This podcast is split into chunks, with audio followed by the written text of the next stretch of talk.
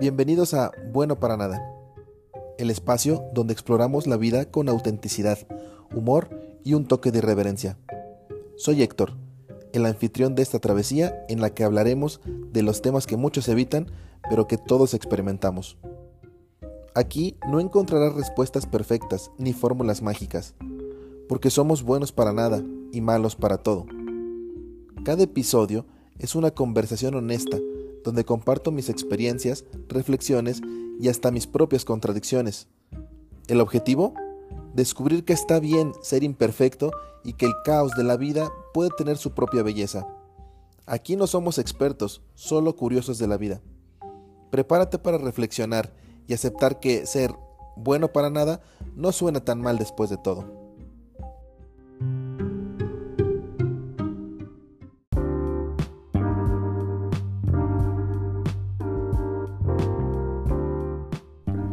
Hola, hola, bienvenidos a otro episodio bueno para nada. ¿Cómo están? ¿Cómo les fue en su fiesta de fin de año? ¿Qué tal su cena? ¿Su convivencia? ¿Ustedes qué rituales o tradiciones realizan en Año Nuevo? ¿Hacen lo de las 12 uvas? Yo cuando era más chico lo hacía. Y se suponía que justo a las 12, en cada campanada, tenías que comer una uva y pedir un deseo o un propósito. La verdad yo terminaba atragantándome y pidiendo la paz del mundo desde la cuarta uva porque se me habían terminado las ideas. También alguna vez vi cómo sacaban maletas para augurar viajes. Barrían, no sé para qué. Obviamente los calzones rojos, obvio, o amarillos. Y cómo olvidar la quema del año viejo. Bueno, ¿Ustedes qué hacen regularmente? Yo desde ya hace un buen tiempo me limito a cenar, a pedir salud para mí, mi familia y nada más. Antes tenía mis propósitos anotados, pero se me olvidaban muy pronto. Desde hace unas semanas he anotado, he planteado algunas metas que quiero alcanzar o algo que mejorar en mi vida. He dejado a un lado el decir, me voy a meter al gimnasio, voy a ahorrar, voy a adelgazar. Oigan, ¿y no creen que es curioso este inicio de año?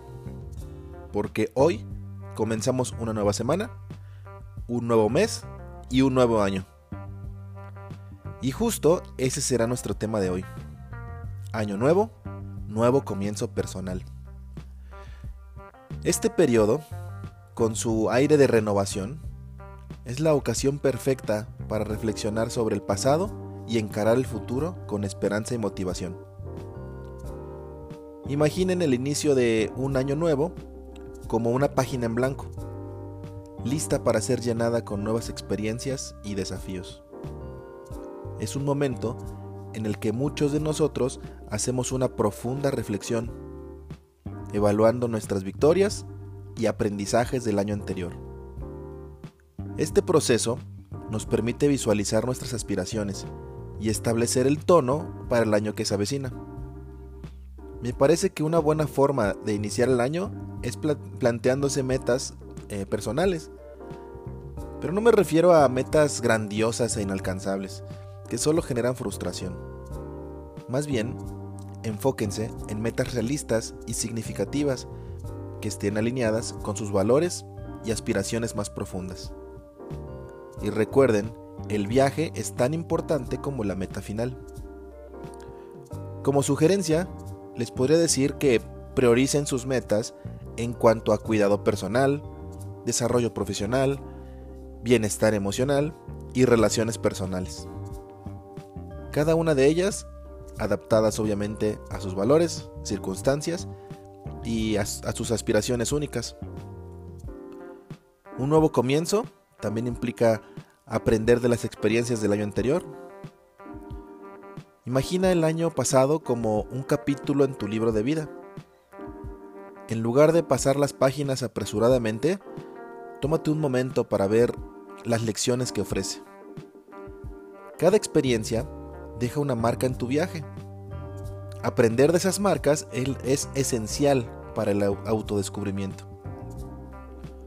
Los momentos difíciles a menudo son maestros disfrazados. Reflexiona sobre cómo enfrentaste situaciones difíciles, qué estrategias utilizaste y cómo podrías aplicar ese conocimiento en el futuro. Recuerda, cada desafío superado es un testimonio de tu resistencia y capacidad para adaptarte. Los logros, independientemente de su tamaño, merecen reconocimiento. ¿Cuáles fueron tus momentos más brillantes del año?